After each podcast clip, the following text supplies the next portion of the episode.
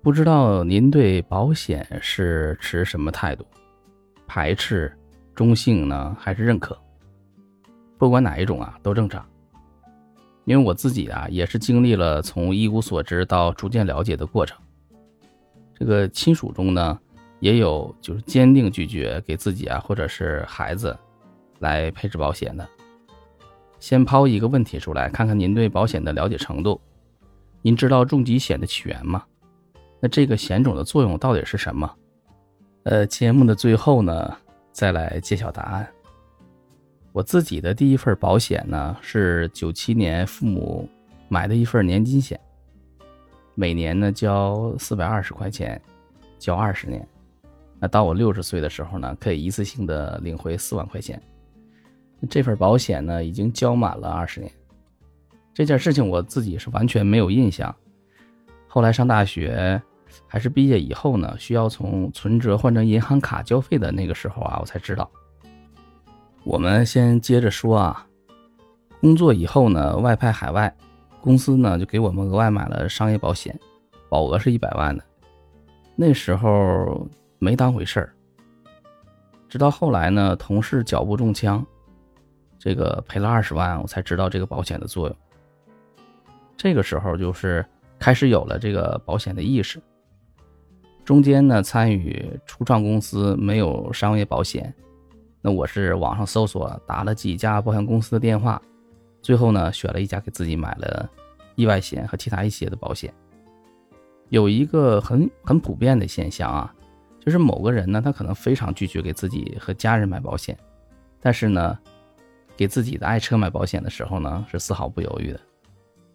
车有价，但人无价，不可能车比人还重要吧？但事实就是这样的，因为觉得那些小概率的意外啊，像水滴筹里那些患病的求助啊，它不会发生在自己和家人身上。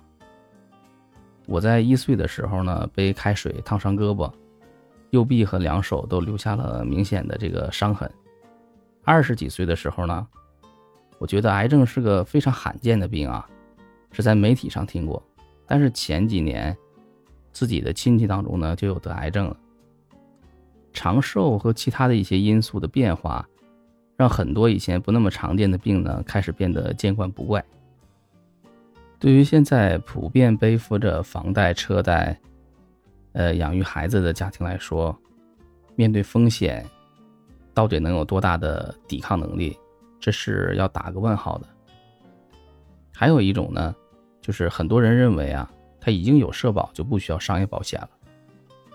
其实这一点呢，如果您看过《我不是药神》，就应该有答案了。里面那位老大娘和民警那段揪心的对话，在现实生活中啊，一定是以不同的方式在上演的。回到节目开始时候这个问题。重疾险呢，是一九八三年起源于南非。外科医生呢，班纳德治疗了一位患了肺癌的两个孩子的单亲妈妈。可是复查的时候呢，发现这位女士恢复的并不理想。经过了解呢，得知她并没有按照要求来休息，而是提早的开始工作。因为她要养育两个孩子。两年以后，这位女士不幸去世了。班纳德呢受此触动，和南非的一家保险公司合作，设计出了重大疾病保险。